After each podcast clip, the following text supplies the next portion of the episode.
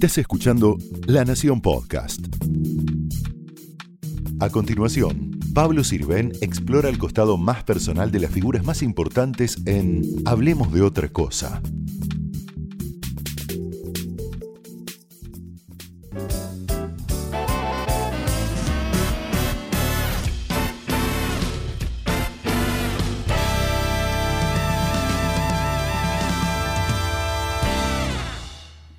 Hola, ¿cómo están? Muchas gracias por estar ahí.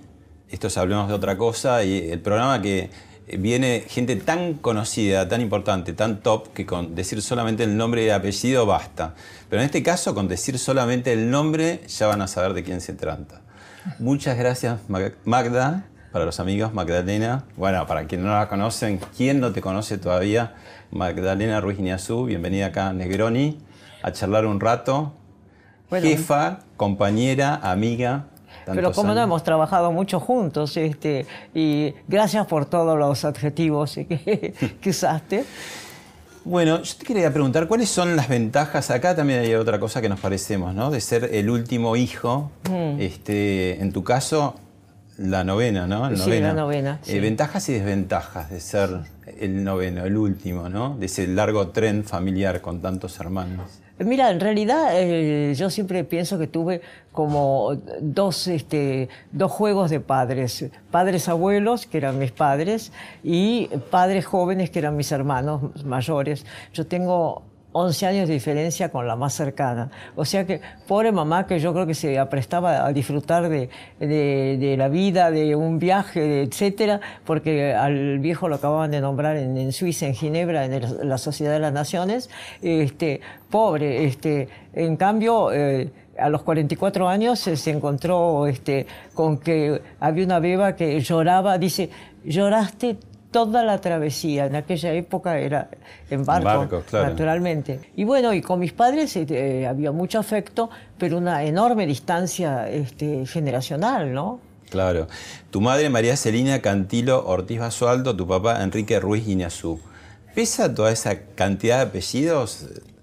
¿Pesa dónde? No, pesan como decir la, solemnidad por ahí visto desde para vos no, porque es lo más corriente, viviste en eso, ¿no? Pero dos eh, eh, grandes apellidos de, prosapia, digo, ¿cómo, cómo... No, no, mira, prosapia nada. Eh, ¿Cómo era esa vida? Guita, guita nada tampoco. Este, yo empecé a trabajar a los 17 años, así que, este, y todos mis hermanos trabajaban.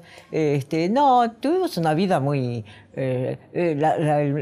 digamos, todo el periodo de Europa, sí, fue este, tanto en Ginebra como después en Roma, como embajador del Vaticano, este, el viejo tuvo cargos importantes, pues como canciller, ¿no? Acá. Pues claro, fue canciller. Contame la época que era embajador. Era una época, además, de, una Europa complicadísima, en guerra, En guerra. Claro, mucha gente cree que ahora es el peor momento, pero no, hubo momentos muchísimo más pesados y, y con regímenes terribles, ¿no? No, terribles. Imagínate que la Italia de Mussolini, imagínate este, eh, lo que significaba escuchar los relatos de la gente que había sido encarcelada o, deportada este, o simplemente desaparecida.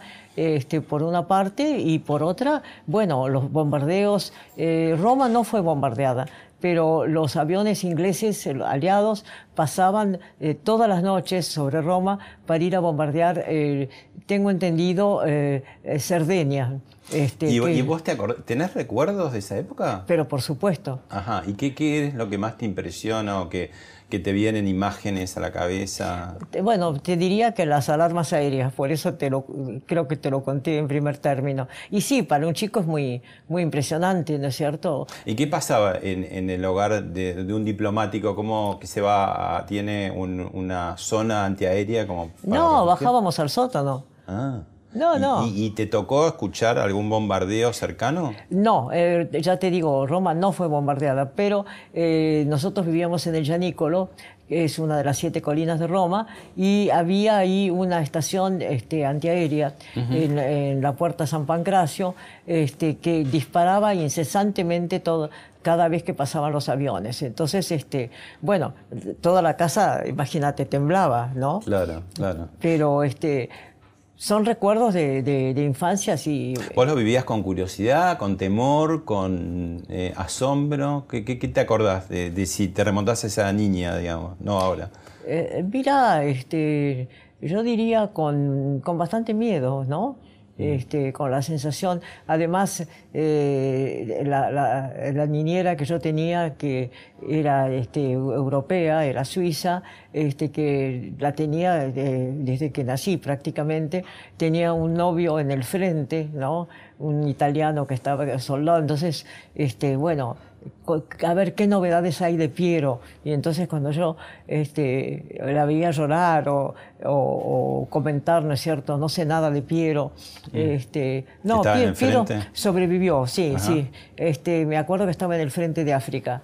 Y mm. eh, bueno, mira, eh, mucho más no te puedo contar. Desgraciadamente era demasiado chica para apreciar el valor histórico que tiene eh, haber sido, este, digamos, eh, testigo de la, de la, guerra, de la Segunda Guerra Mundial, ¿no? Este, tengo un recuerdo así eh, como tienen los chicos, ¿no? Imágenes sueltas. Sí, sí. ¿Y qué, qué te parece que, que, te daba más miedo? ¿Eso cuando estaba tu padre embajador en Europa, en ese momento terrible?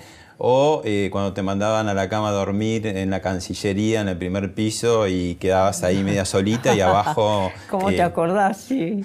Y sí, la verdad, mira, el canciller Tayana fue muy amable, a pesar de que divergimos totalmente en, cuestiones políticas, pero un día me preguntó, este, eh, ¿vos volviste alguna vez al Palacio San Martín? Porque era, era la vivienda del canciller. Yo le dije, no, mira, nunca volví, y la verdad es que eh, me gustaría volver. Entonces, eh, muy amablemente nos invitó a mi hija Mimi y a mí este, a almorzar, eh, él y su mujer, almorzamos los cuatro y después visitamos los cuartos, que como siempre pasa, vos cuando sos chico todo te parece inmenso, no eran tan grandes, ¿no? Este, Ahora que lo, viste... No, no, no.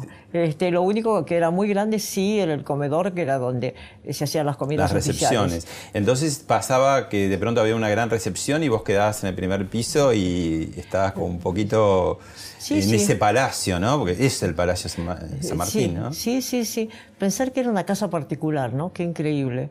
Lo que fue la, Argentina, ¿no? Lo que fue la Argentina, sí. Y vos hiciste, antes del periodismo, hiciste de todo, desde dibujar hasta, a ver, eh, empecemos a, hacer tortas, a hacer esta cosa que vos decías, las familias grandes que por ahí están acostumbradas, no, no había empezado todavía la era del consumismo, ¿no? La gente no tenía 18 trajes, 18 vestidos. No, no. ¿Cómo era la vida? De... Eh, no, era una vida, te diría, por lo menos en mi caso, ¿no? Este, porque mis padres no tenían fortuna, eh, era bastante austera.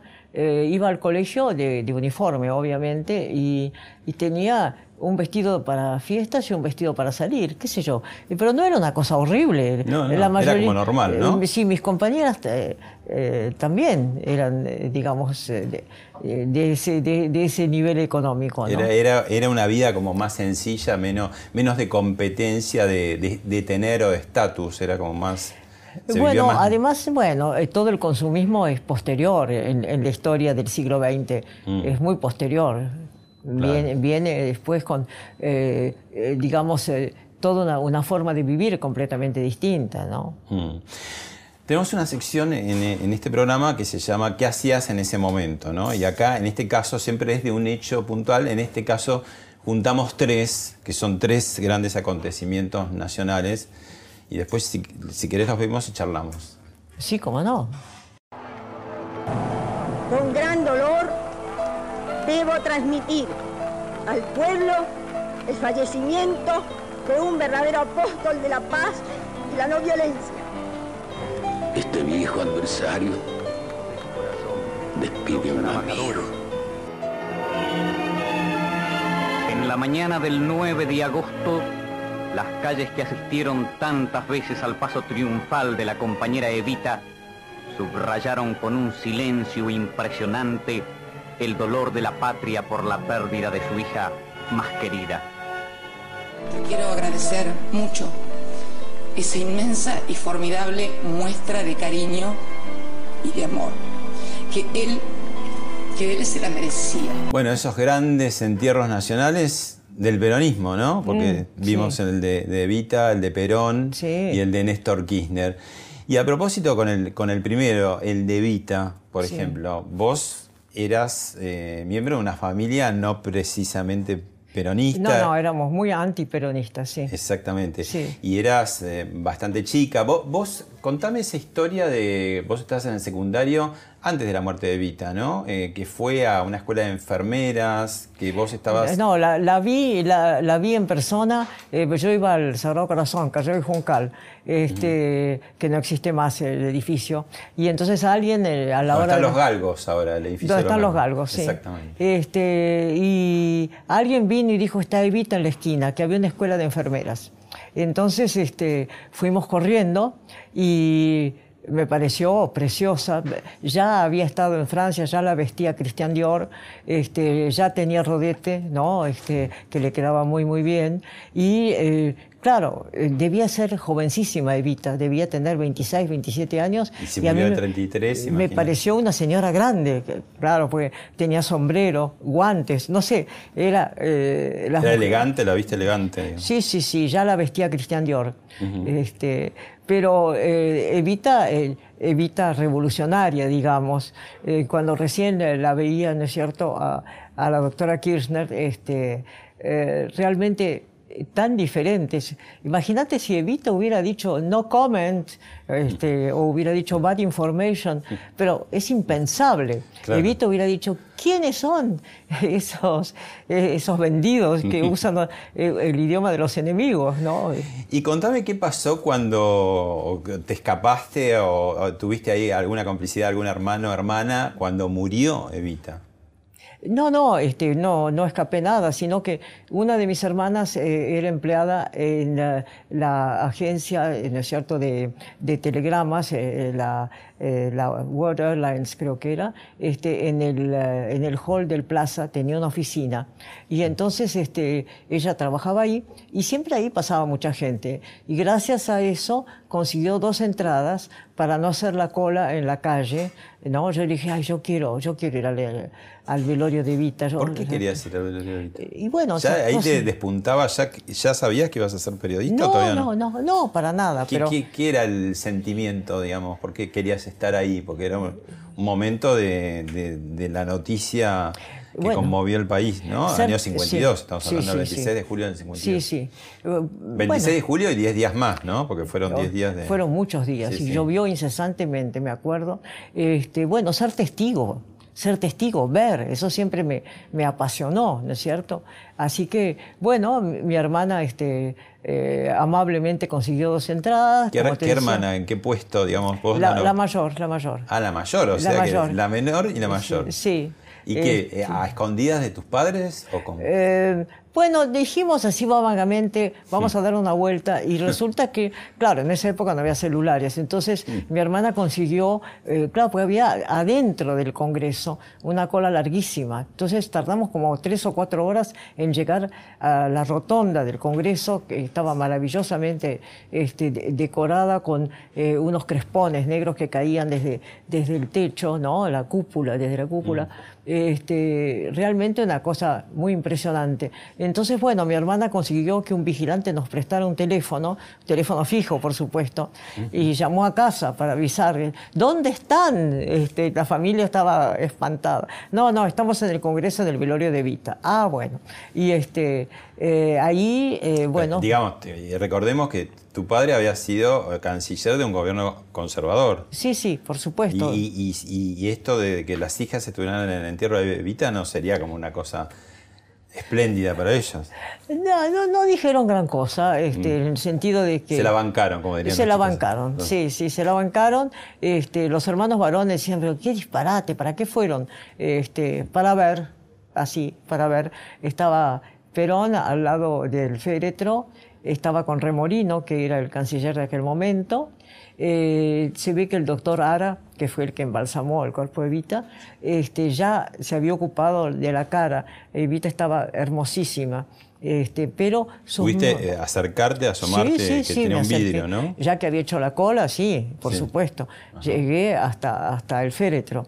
Mm. Y, eh, y, en cambio las manos eran las manos de una viejita, una cosa impresionante. Claro, pobre Evita pesaba 30 kilos, entonces este, te imaginas que, eh, claro, la cara ya estaba arreglada por Ara, pero como te decía, pero las manos tenían este, la flacidez de una persona que está pesando 30 kilos. Ahora, ¿qué, cosa mortuoria que atraviesa el peronismo, ¿no? Por eso los unimos acá en este video a, las tres grandes muertes del peronismo, ¿no? Y, cómo a, partir de eso también se, vuelve un poco íconos, especialmente el entierro de Vita, ¿no? Sí, claro. No tanto el de, el de Perón, no, también, también. Sí, también, pero no hay tantas imágenes. Mm. Y el de Kirchner, que incluso te acordás que hubo, se dijo que, Fuerza Bruta o qué sé yo, que hubo como este Grossman que hizo como algún tipo de presentación polémica, no sé si, si la hubo o no, pero, pero que también fue muy conmocionante en su momento. ¿no? Sí, bueno, nadie se esperaba que muriera un hombre joven, ¿no? Este, Kirchner era, joven, mm. Ahora, volviendo un poco a, tus comienzos, esta, mira, ¿de qué época estamos eh, hablando? eso es Radio Continental, este, eso deben ser los 80. Ajá. Que estaba la, señora de Udaquiola. Exacto. Que era la mujer de un militar. exacto. Y estamos hablando de la época de la dictadura militar aparte. Exacto. Fue una mujer, eh, yo cada vez que se presenta la ocasión le rindo homenaje, porque eh, ella eh, no estaba de acuerdo con las cosas que decíamos nosotros. Claro, este, ustedes eran jugados, porque no eras vos sola, estaba Burone en otro programa, estaba Aliberti. Aliberti, Guerrero Martínez, ¿no? Era toda una programación bastante José Ignacio López, que después fue vocero de Alfonsín. Este, no, no, había, este, digamos, mucha gente eh, periodista que eh, ella decía, ay, las cosas que dicen, las cosas que dicen, pero nunca nos censuró. Y cuando este, las amenazas empezaron a llover, bueno, incluso me ofreció si quería ir a su casa con los chicos. Yo no, me, yo me quedé en casa, pero este, tengo un gran agradecimiento a la señora Diudaquiola. ¿no? Mm.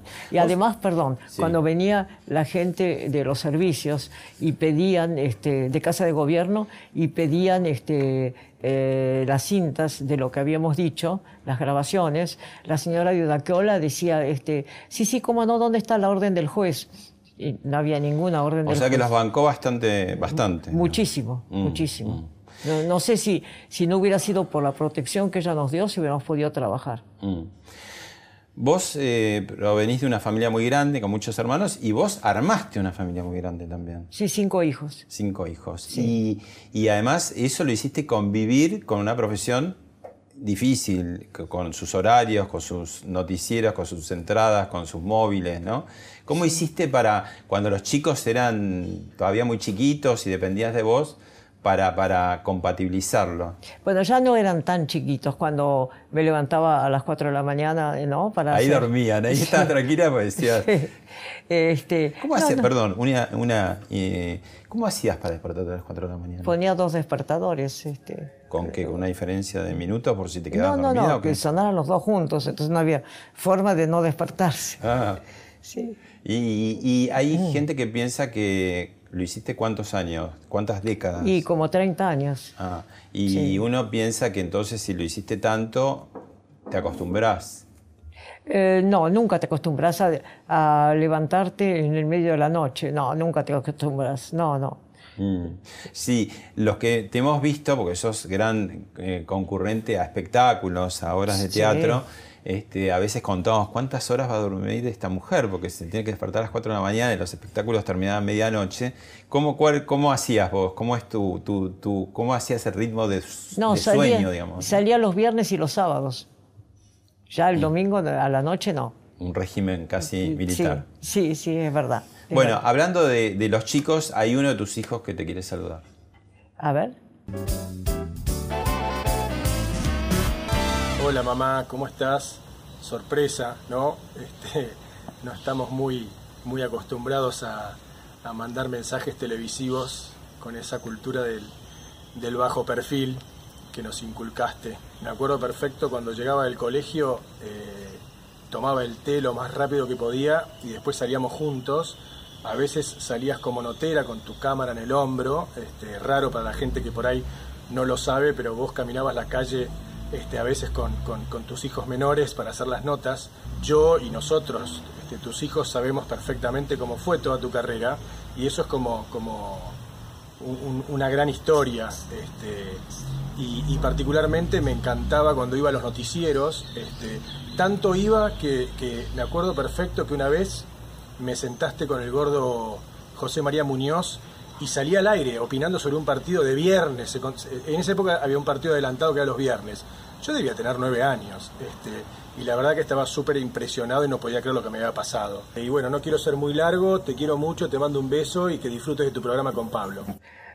Qué buena sorpresa, muchas gracias Pablo. Sí, es mi hijo menor, César. ¿Salías, salías con, con, los chicos a veces a hacer notas? Sí, o, sí, sí. ¿O volvías entre medio de, una tarea y otra para...? No, trataba de estar en casa a las 5, que era la hora que volvían de, la escuela. Y este, yo generalmente me iba de casa a 6 menos cuarto, ¿no? Para hacer el noticiero de la noche.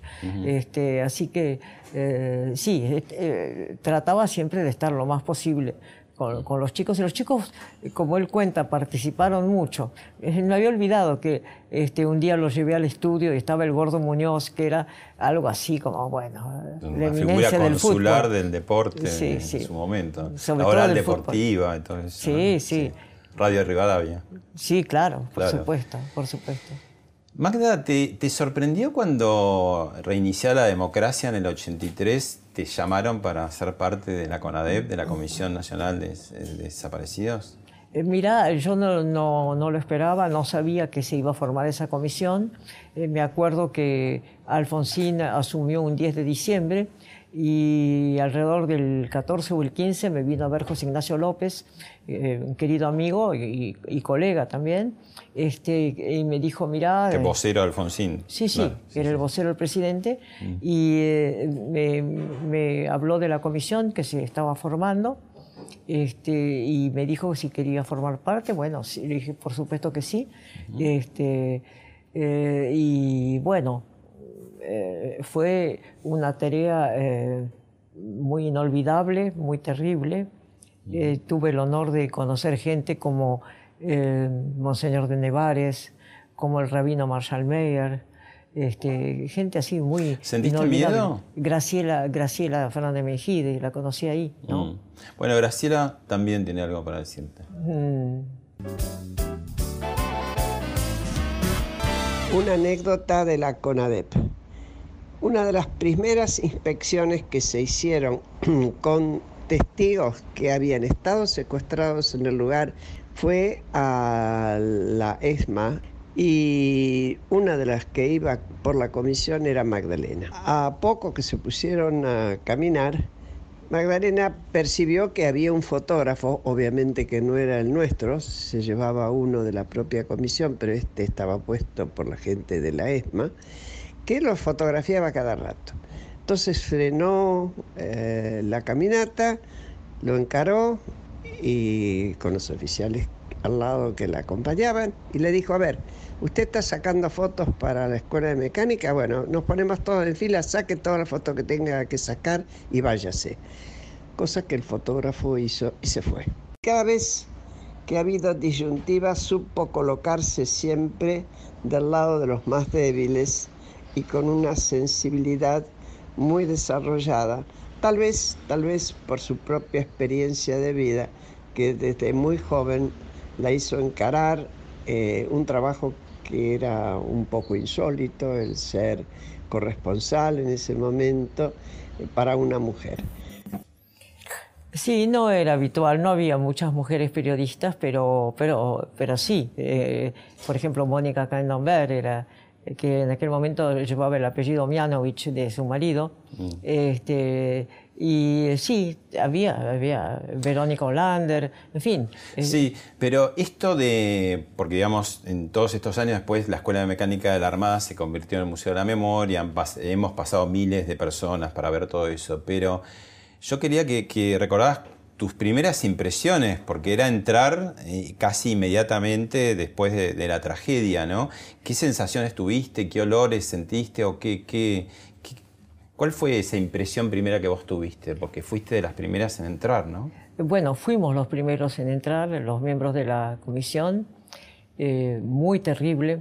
Yo no hubiera hecho un museo, lo hubiera dejado tal como lo vimos nosotros, que era una cosa muy terrible. Fuimos con algunos sobrevivientes también, que con los ojos cerrados o los ojos vendados que, habían tenido en aquel momento, iban reconociendo así en la, en la pared, porque había habido cambios, había una escalera que estaba tapiada.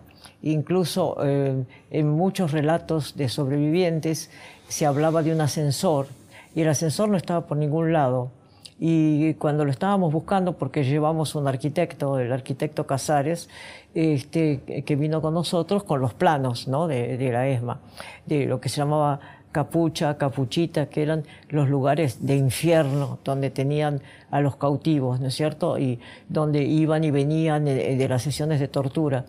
Y este, bueno, eh, cuando empezamos a buscar el ascensor, de repente eh, yo digo, pero ¿dónde estaba ese ascensor? Una voz detrás mío dice, está ahí a su espalda. Entonces me di vuelta, claro, lo habían convertido en un eh, guardarropa, que eh, era como un, un, cuadrado vacío, evidentemente, donde antiguamente había un ascensor, ¿no? y, este, y había algunas cosas cambiadas, los baños estaban cambiados, no había agua en las canillas, me acuerdo que me fijé quería decir que habían eh, remozado todo un poco. Me acuerdo justamente que este, eh, la, sensación de muerte, ¿no es cierto?, de, exterminio que se tenía de, al ver los, los sobrevivientes con los ojos vendados, como te decía, eh, para reconocer los lugares. yo no hubiera tocado nada realmente, lo mm. hubiera dejado tal cual. El, el patio interior de donde salían los vuelos de la muerte Mm. Parece que los, miércoles los prisioneros escuchaban el ruido de, un helicóptero y eh, bueno, los que nos acompañaban nos contaron que una sala muy grande que había ahí al costado de ese patio donde salía el helicóptero, había unas marcas en el suelo, es cierto, como de pequeñas celdas. Bueno, ahí esperaban los prisioneros que después iban a ser echados al Río de la Plata. No desde el helicóptero, sino los llevaban a Campo de Mayo.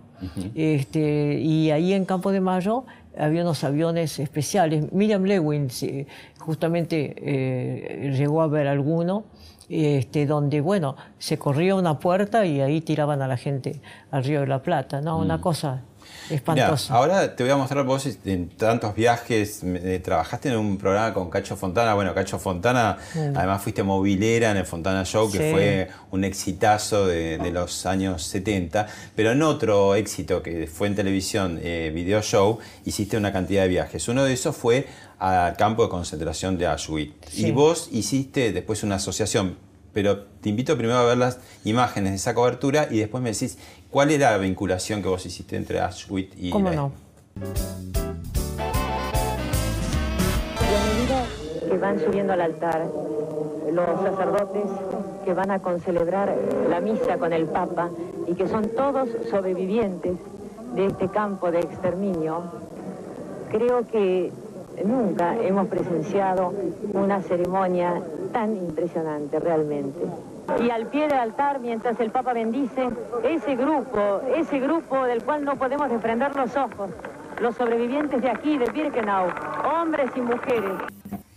Sí, vos sabés que los sobrevivientes estaban con los trajes a rayas que habían conservado eh, incluso me acuerdo que había un hombre muy alto que tenía un saquito como de un chiquito a rayas puesto sobre los hombros. Quiere decir que de niño había estado en, un campo de concentración seguramente con su familia, ¿no? ¿Y por qué, eh, cómo vinculaste ESMA con Auschwitz? Bueno, porque es un campo de, fue un campo de concentración la ESMA. Pues, sí, claro, pero lo le viste, digo, al conocer el otro, le, viste como una asociación, porque uno dice, bueno, quizás no fue tanto, bueno, no fueron millones de, víctimas, pero el, mecanismo, la fábrica de muerte sí. Eh, sí, con, con, con, distintos panoramas. Este, los bosques de Polonia son diferentes a, a lo que puede ser, ¿no es cierto?, eh, la Avenida del Libertador, que eso es lo increíble, eh, que veíamos durante tantos años los árboles de Navidad que se encendían y se apagaban y ahí adentro había 5.000 personas este, torturadas y encarceladas. Este, eh, bueno, lo mismo que se ve hoy desde la Avenida del Libertador. Mm. Este, en cambio, Auschwitz, eh, me acuerdo que en Polonia el tren nos dejó más o menos a una hora, una hora y pico de, de caminata este, y llegamos al campo y eh, tal como se ve en las películas, ¿no es cierto?, que eh, señalan esas historias, eh, la entrada del campo, la misma, con, dos torres así a la entrada, parece una estación de, de, ferrocarril, hay unas vías del tren por donde entraban los trenes de la muerte, y las vías, me acuerdo cuando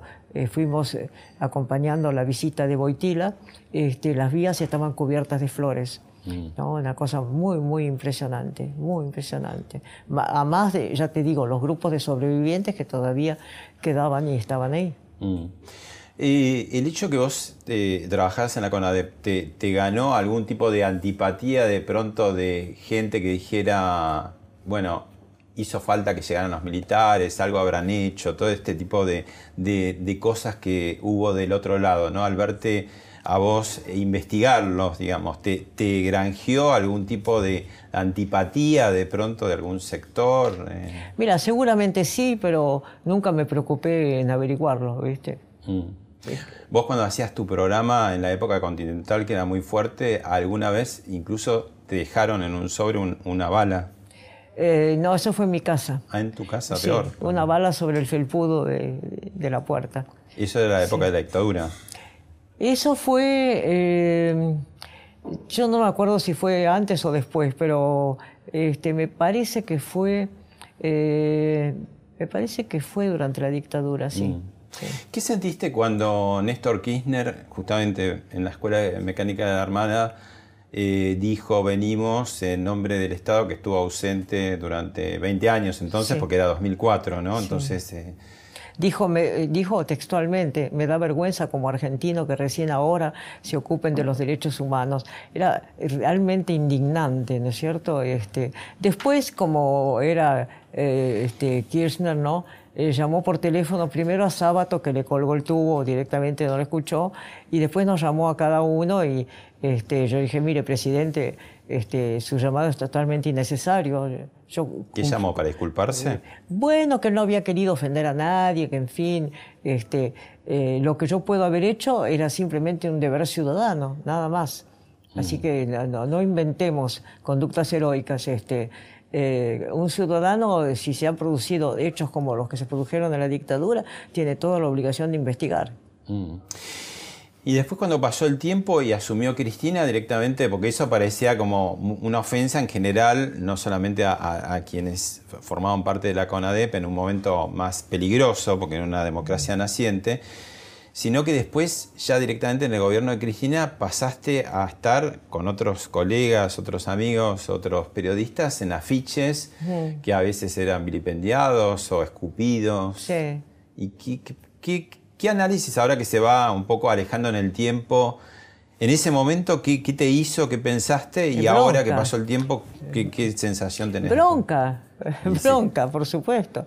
Bronca y, este, además... Eh, afiches que eh, decían se les hizo un juicio político a mí, a Joaquín Morales Solá, lo cual no, era verdad. En Plaza de Mayo. En Plaza de Mayo, sí, lo cual no era cierto. ¿Qué, era? ¿Un juicio de qué? ¿De, de comportamiento? de claro, como que habíamos sido traidores a la patria, algo por el estilo. No, te digo, Eve, este, además, eh, y lo cuento cada vez, y el, otro día lo de Del Moro, bueno, el otro día, hace como un año, este, tenían el, el original filmado donde Eve este, Eve Bonafini. Eve Bonafini, sí, este, me agradece haber sido la única periodista que este, hablaba y entrevistaba a las madres durante la dictadura.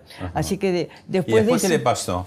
Y no sé qué le pasó, querés que te diga, eh, ya eh, no me importa. No me importa, pero creo que es una persona este, eh, muy golpeada en, su historia. La muerte de sus hijos posiblemente la trastornó.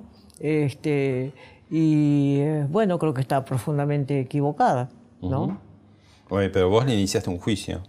Eh, sí, sí, pero quedó así. Quedó.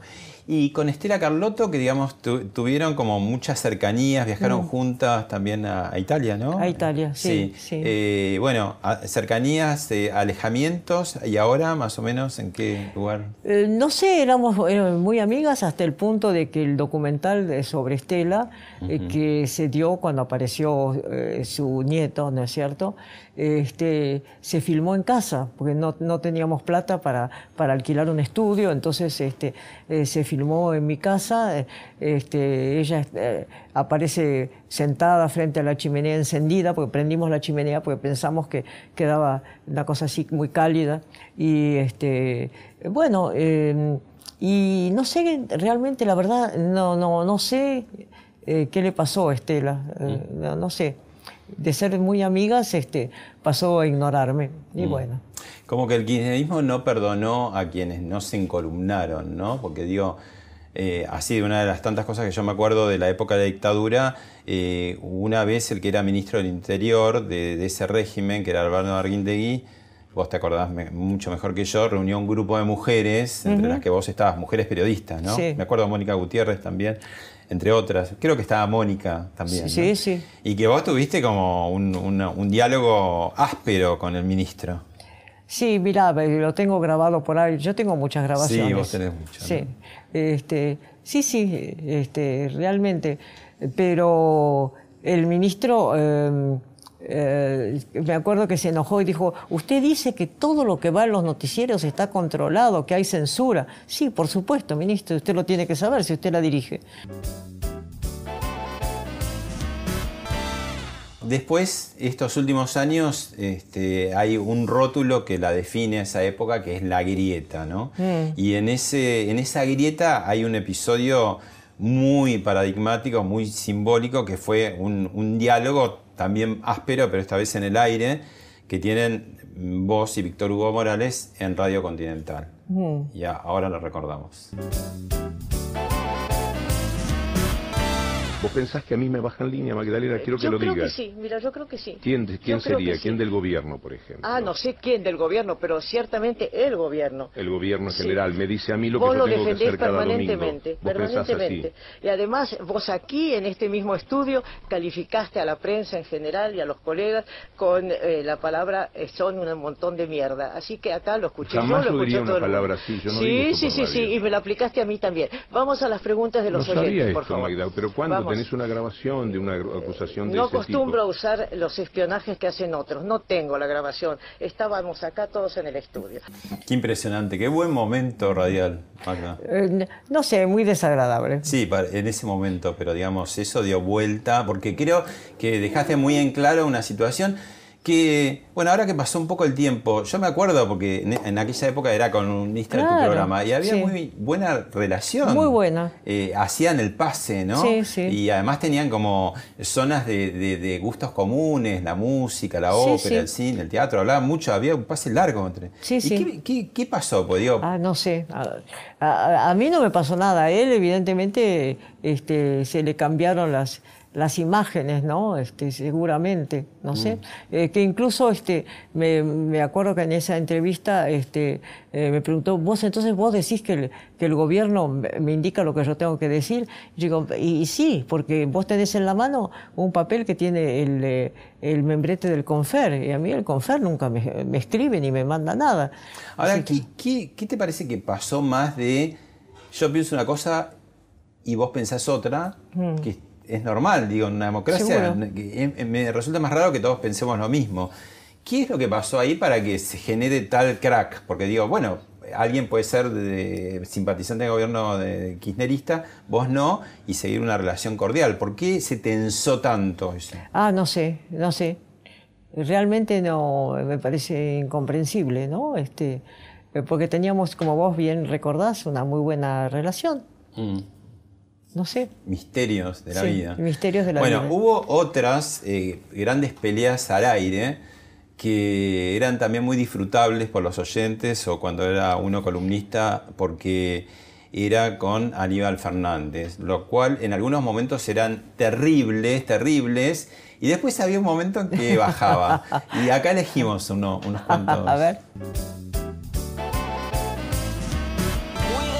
Sus amigos porque le van a terminar rompiendo un brazo. No, cuídese usted de sus amigos. No, yo Sus tengo muy buenos amigos. Son 100 No se preocupe. más malos que los míos. No se preocupe. tranquila. Va, cuídese. ¿Y, y, y Boston? ¿Cómo? Y usted también, piénselo. Eh, cuídese de sus amigos también, porque son más peligrosos los suyos que los míos. Quédese tranquila. Me caso con Moreno a, a- a partir de que sale la vida, antes de tomar un café con Mañeto. Dios Me caso mío. con Moreno, mire lo que le digo. Usted está no. tratando de presionarme y a mí en el grupo Clarín durante 20 años no me presionó nunca nadie. No, no, Eso no, no se lo firmo.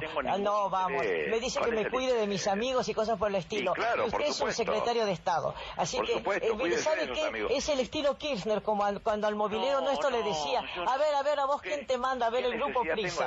Una que vergüenza. Yo sé que muy bien quién son mis que- amigos. Que, este amigo, como usted le llama, al lado de sus amigos, este Seferino Namoncurá, quédese tranquila.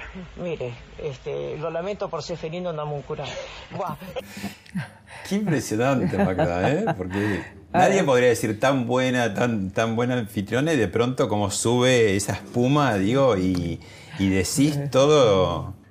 Eh, Este, bueno, y del otro lado, bueno, también te, te devolvían, ¿no? Hoy me, sí, muy inteligente siempre fue Fernández. Este. Casi era un dúo en algún punto, ¿no? Porque se repetían estas trifulcas. Fue, eran así. este, además con sentido del humor, porque además eh, recuerdo que cuando yo me fui de Continental, eh, cuando volví a Mitre, este, eh, mis compañeros de la producción hicieron un sinfín, ¿no es cierto?, con las mejores peleas, ¿no? Sí. Y eh, al final del sinfín estaba en vivo Aníbal. O sea que este, aprecio su sentido del humor, difi- difiriendo totalmente de su, de su ideología, pero Claro, bueno. pero ahí tenés, ves la diferencia con Víctor Hugo. Claro. Si, si había alguien que era un personero bien del kirchnerismo, era él. Y sin embargo, podía algún punto, después de la pelea, Sí. bueno, tener Re- ese reírnos, espacio. reírnos, Claro, por lo reírse, menos, ¿no? ¿no? Reírnos sin eh, para nada cambiar de idea, ¿no?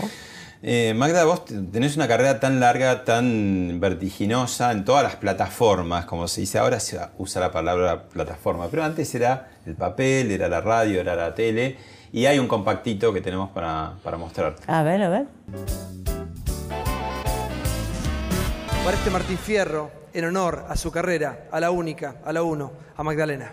La, la respuesta de las amas de casa, su gran sorpresa al observar su presencia aquí, señor presidente.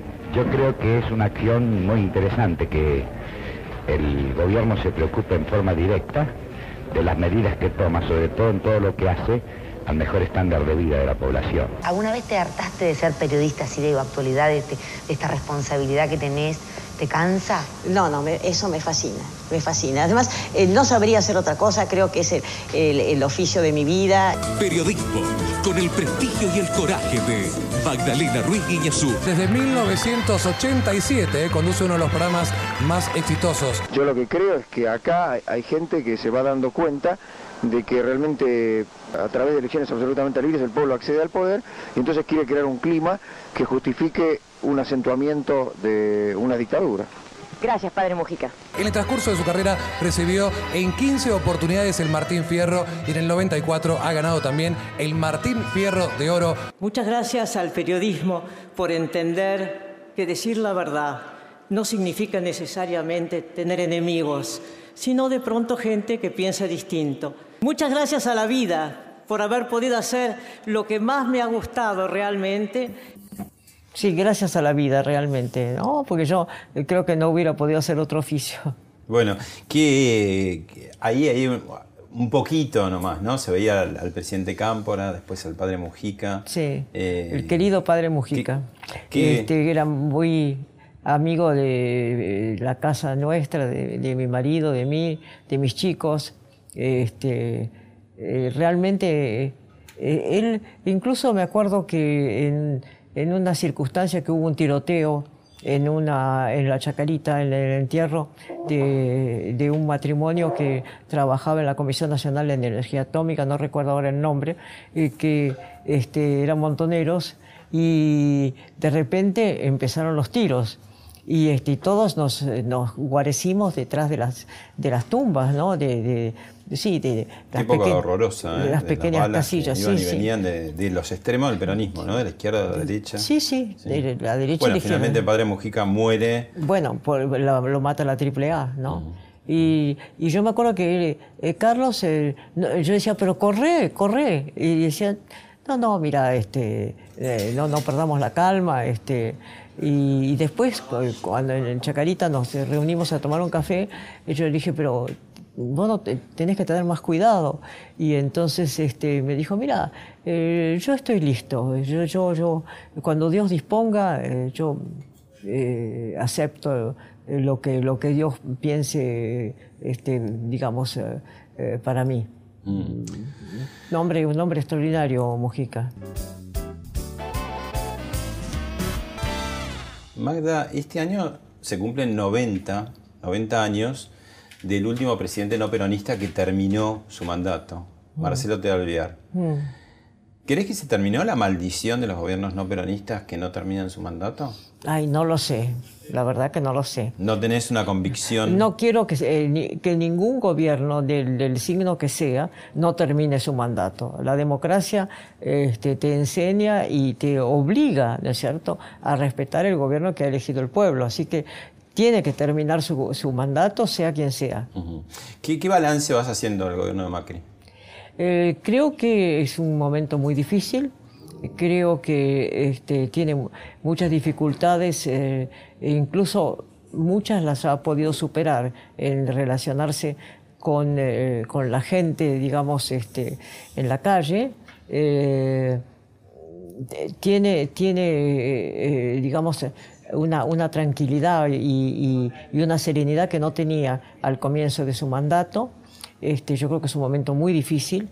Este, y lo, lo importante es que es un presidente constitucional.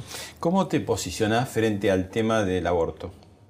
Mira, yo creo que el aborto existe porque existe, ¿no es cierto?, un mundo que permite, ¿no es cierto?, eh, el dolor, el abandono, eh, la soledad.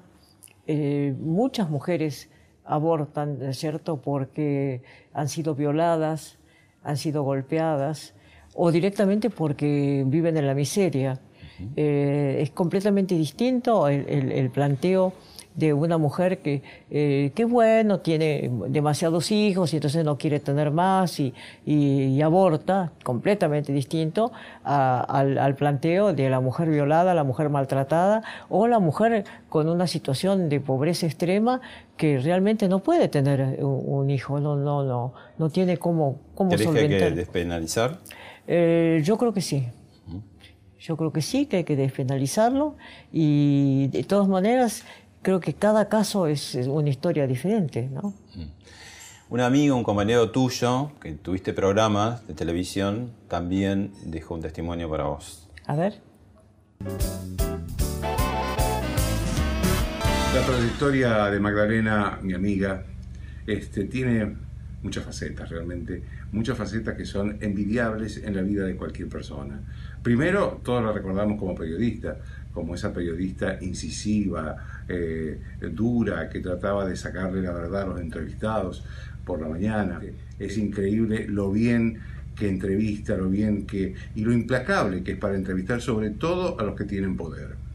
Eh, después está la Magdalena que pocos recuerdan, que es la Magdalena de la CONADEP, la que estuvo investigando, la que se metió en el infierno para averiguar qué había pasado con los derechos humanos durante la dictadura. Y hay un dato que conocen menos personas todavía, la primera persona civil, hombre, mujer, la primera persona civil que después de restablecida la democracia puso un pie en la Escuela de Mecánica de la Armada. Y después está la Magdalena Solidaria, en las épocas recientes, muy duras de persecución de los periodistas, eh, Magdalena puso su, a su casa a disposición de los periodistas perseguidos. Por supuesto que después está la Magdalena humana, la amiga, la amiga entrañable, que también eh, merece un homenaje permanente. Eh, querido Joaquín, este, muchas gracias. Con el que también hiciste, digamos, en estos años de kirchnerismo, la presentación, ¿no? De, del tema de, de- de- de la libertad de expresión, ¿no? Hicieron en su momento. Sí, sí. Ahora, eh, ¿te inquietan los cambios en los medios? ¿En qué sentido? No, las plataformas, las redes sociales, el Twitter, el Facebook, en cómo, Ah. cómo se cambió la modalidad, los formatos, los dispositivos para informar. Me hincha un poco. ¿Te hincha un poco? Sí, sí, me hincha un poco. Este, que todo tenga que ser, ¿no es cierto? El tweet y esto y el otro, este. Sí, sí, me, me adapto, obviamente, ¿no? Pero este, no, no, no tengo esa, esa voracidad, ¿no es cierto? Que, que puede tener eh, una generación más joven. Eh, Claro. Yo creo que es un tema generacional. Yo estoy, estoy encantada con, eh, con ver eh, por televisión, digamos, una, una serie. Eh, me encanta, por ejemplo, este verano vi eh, una que es recomendable, The Crown. Sí, ¿no? muy buena, la de la reina Isabel. De- de que es la historia de una mujer que vive, ¿no? De la reina Isabel de Inglaterra, este, con todo lo que significó de terrible responsabilidad. Además, eh, queda, queda muy claro, ¿no es cierto?, este, que ella no quiere que su hijo Carlos la suceda, ¿no? Por eso nombra a su nieto. Este, no, es muy, muy, muy interesante. Este, sí, pero, pero eh, todo ese tema de las redes y sé yo, uso muchísimo la computadora, eso Mm. sí. Tu productora histórica, Marta Lamas, Sí. también te quiere decir algo.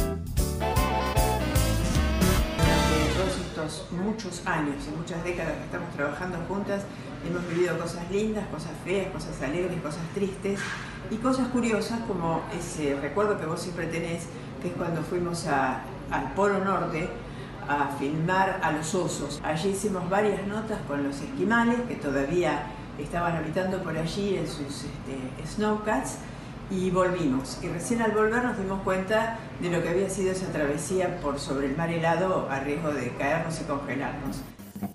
Sí, con Marta y Ernesto, su marido, que desgraciadamente no está más con nosotros, este, esa ida al Polo Norte fue inolvidable, ¿no? Además uno se imagina, ¿no? de que eh, los esquimales viven en iglús y esas cosas de hielo. No, ya todos viven en unas este, confortables viviendas donde eh, se soporta el frío este, y donde, eh, eso sí, están vestidos con los trajes de esquimales. Y este, hay grandes excursiones carísimas que organiza, eh, bueno, no voy a decir el nombre, pero eh, una sociedad que se ocupa de, eh, mundialmente del turismo. Este, y entonces, bueno, van a ver los osos, van a la nieve. Este, y en el, en el eh, hotel, por ejemplo, había al lado del teléfono un oso dibujado que decía bear, ¿no? Oso en inglés. Y entonces cada, cada letra era un número. Es decir, que si vos veías que pasaba un oso delante de tu ventana, tocaras este, inmediatamente esos números para avisar que había un oso suelto. Mm. Eh, sí, porque los osos, por lo menos cuando fuimos nosotros, ¿no? Este, eh, porque eh, el- la vía del tren termina en Churchill, ¿no? Mm. Y después, este, bueno, eh, se sigue eh, en, un monomotor, que justamente algunos amigos me decían, pero vos sos loca, ¿cómo te subiste un monomotor? Sabes que ahí eh, la supervivencia, es la misma latitud de la península del Labrador, ¿no? Este, la supervivencia son exactamente 30 segundos, una cosa así. Bueno, yo no sé, estaba organizado así. Fue una invitación del gobierno este, canadiense, apasionante. Estoy muy agradecida, si no jamás hubiera conocido ni los esquimales, ni el polo, ni, ni nada. Mm. A pesar de tu vida intensa de periodismo, hay más allá del periodismo, ¿no? Sí, sí. Qué bueno, qué bueno, realmente. Con- Contá un poco quién, quiénes están ahí. Claro. Estos, mira, esta es mi nuera, la mujer de César. Bueno, esta soy yo. Este, esta es eh, este, la, la- la menor de César, ¿no? Este, que, eh, la enana. eh, esta es la mayor. Y, y, eh, este es el del medio. Salís Y- mucho con tus nietos, ¿no? Haces programas, vas a, a ver espectáculos. ¿Cómo, cómo? También con, con tus nietos, que después es la otra foto, Sí, vas sí. mucho. Y esta es Paula, mi hija también. Así que, este, sí, sí. Eh, esto es el, el cumpleaños seguramente de, de, de alguno de ellos. Y acá, bueno, ya son los nietos grandes. Uy, Dios mío. Hasta. mm, eh, ¿Siguen haciendo programas juntos? Seguimos haciendo, salimos a comer. Mm. Ya hay uno que se casa en el mes de Ah, septiembre. mirá. Sí, muy impresionante. Otro que está de novio con una chica sueca, que, porque él se ganó una beca en una universidad americana y eh, se recibió de economista y ahí la conoció. Así que este, Bueno. Magda, y la última, ¿hay más allá? Espero que sí, espero que sí, espero que sí. No es un- yo diría que eh, no es tanto una cuestión de fe, sino una cuestión de sentido común. Es decir, este, tiene que haber una mente creadora extraordinaria, llamémosla Dios, ¿no? que ha, ha permitido el equilibrio en- no solamente en este planeta, sino en todo el universo. Así que eso queda para los teólogos y los científicos, pero evidentemente el universo, ¿no es cierto? No, no funciona por casualidad. El universo tiene un orden. ¿Quién maneja ese orden? La gran pregunta que eso es lo bueno, lo único bueno de morirse debe ser eso, por lo menos adquirir la posibilidad de, de- de saber ese secreto, cómo, cómo, cómo realmente, este, cuál es la armonía y la desarmonía del universo. Gracias, Magda. Gracias a vos, Pablito.